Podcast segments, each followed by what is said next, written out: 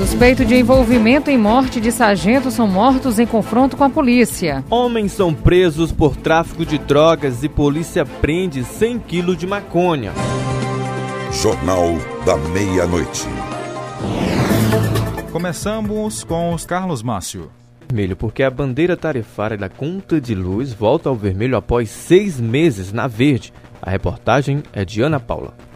A conta de luz deve ficar mais cara em dezembro com a reativação do sistema de bandeiras tarifárias e a volta da bandeira vermelha. A decisão foi anunciada pela Agência Nacional de Energia Elétrica após reunião extraordinária nesta segunda-feira e começa a valer já a partir desta terça, dia 1. O sistema de bandeiras tarifárias estava congelado na bandeira verde desde maio devido à pandemia do coronavírus e deveria ser mantido até dia 31 de dezembro. De acordo com a diretoria da ANEEL, a decisão foi revogada por causa da queda no nível de armazenamento nos reservatórios das hidrelétricas e o aumento no consumo de energia. Com isso, vão ser cobrados R$ 6,24 a cada 100 kWh consumidos. O sistema de bandeiras tarifárias foi criado pela agência para informar ao consumidor as condições e custos de geração de energia no país, com acionamento das termoelétricas, por exemplo. Com o anúncio da bandeira vermelha, vermelha, a ANEEL espera que os consumidores evitem o desperdício de água e de energia elétrica. Agência Rádio Web com informações de Brasília, Ana Paula Costa. Jornal da Meia-Noite. Noticiário Policial. Vamos lá atualizar as informações do mundo policial. Polícia apreendeu 18 quilos de maconha dentro de barco de pesca aqui no Maranhão. Quem vai trazer mais informações para a gente é Taliana Luz. A Polícia Civil do Maranhão apreendeu na última sexta-feira 18 quilos de maconha que estavam armazenados em um barco de pesca no município de Boa Vista do Gurupi. Segundo a polícia, duas pessoas foram presas. As equipes policiais estavam realizando o trabalho de repressão ao tráfico no município quando receberam informações sobre um carregamento de droga que iria ser distribuído pela dupla. Um dos suspeitos ainda tentou fugir, mas foi contido pelos policiais e toda a droga foi recolhida.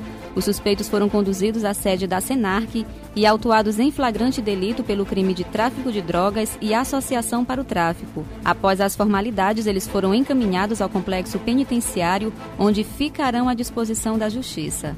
Central de Notícias de São Luís, Taliana Luiz. Agora a gente continua com a notícia. Joilson Bruno. Olha, nos próximos dias 9 e 10, além dos dias 16 e 17 de dezembro, o Instituto Federal do Maranhão, Campus Caxias, vai promover o primeiro ciclo de palestras sobre o meio ambiente e sociedade tecnológica. O repórter Julimar Silva esteve na sede da instituição e conta com mais informações. Nós falamos aqui do Instituto Federal do Maranhão, IFMA Campus Caxias, para destacar a realização do primeiro ciclo de palestras que está intitulado como Meio Ambiente e Sociedade Tecnológica.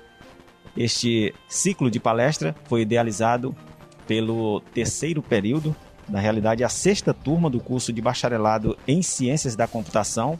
É o pessoal do terceiro período que está realizando este evento. A nossa reportagem conversou com a Heloísa Guimarães, que faz parte da organização, e ela diz quem pode fazer essas inscrições. Vamos conferir. Tá. O, o evento ele foi criado no intuito de complementar a, uma disciplina que a gente tem de meio ambiente do curso de ciência da computação e ela nasceu é, do, do, período né, de pandemia a fim de complementar a terceira nota e então é aberta ao público, todas as pessoas que tiverem interesse, sejam alunos do ensino médio, graduação, pós, professores, comunidade externa, todo mundo pode se inscrever. Todo mundo que tiver interesse é bem-vindo no evento. Nesse caso, todos que se inscreverem vão entrar na, é, na qualidade de ouvintes. Né? Sim, exatamente. No dia de cada apresentação, são quatro dias, né? No dia de cada palestra, digamos assim, o participante vai receber todas as informações via e-mail de como acessar mas essa transmissão vai ser feita via YouTube, no YouTube do Campus Caxias. E aí as pessoas que fizerem a inscrição no dia vão receber o link para assistir essa palestra e, enfim, conseguir interagir com os, com os palestrantes via chat e essas coisas.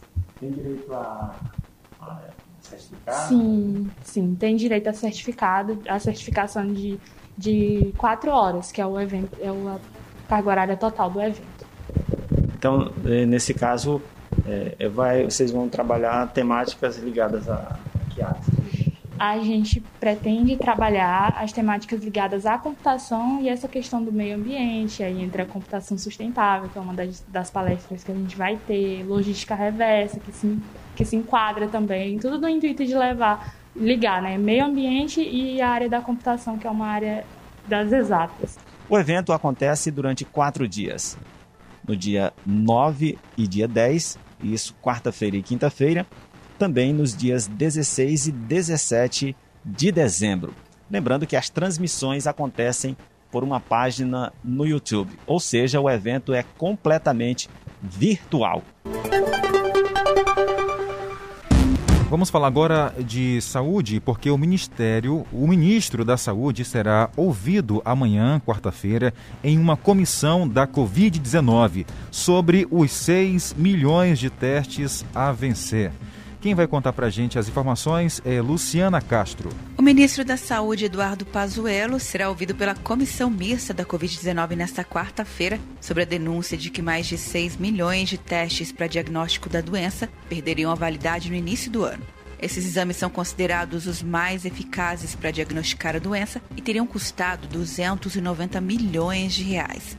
A autora do pedido, senadora Elisiane Gama do Maranhão, afirma que é preciso usar todos os recursos disponíveis para preservar a saúde da população nesse momento de crise sanitária e econômica mundial. Nós realmente precisamos entender o porquê que o Ministério da Saúde não distribuiu aí os 6 milhões de testes né, que vieram para o diagnóstico da Covid-19. Mas, ao mesmo tempo, também a gente percebe que há no Brasil uma falta de entendimento e de comunicação, tanto do governo federal quanto dos estados brasileiros e até mesmo da sociedade brasileira como um todo, de ter um nível de conversação informação e de comunicação de uma forma mais plena. Esperidião Amin de Santa Catarina defende o estabelecimento de novas estratégias para que os equipamentos armazenados sejam usados o mais rapidamente possível. Testagem maciça sempre foi um anseio brasileiro. E termos ainda 6 milhões e 400 mil testes pagos e armazenados, vencíveis, com validade até janeiro fevereiro, ainda dá para resolver, dá para distribuir.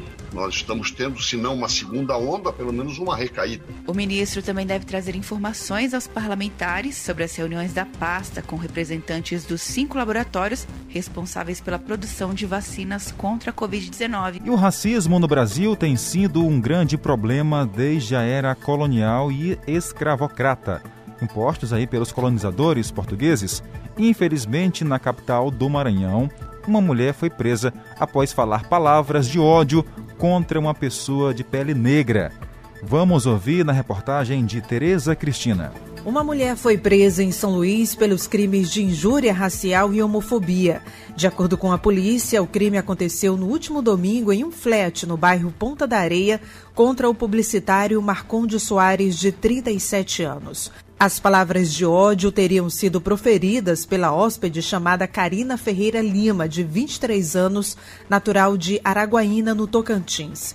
Ainda segundo as investigações, Karina teria chegado em São Luís recentemente e trabalhava como garota de programa.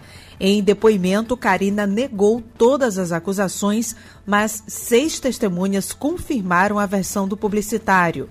Karina foi presa, não teve direito à fiança e foi levada para a penitenciária de Pedrinhas pelos crimes de injúria racial e homofobia. Central de Notícias, de São Luís, Tereza Cristina. Voltamos à meia-noite no Jornal da Meia-Noite.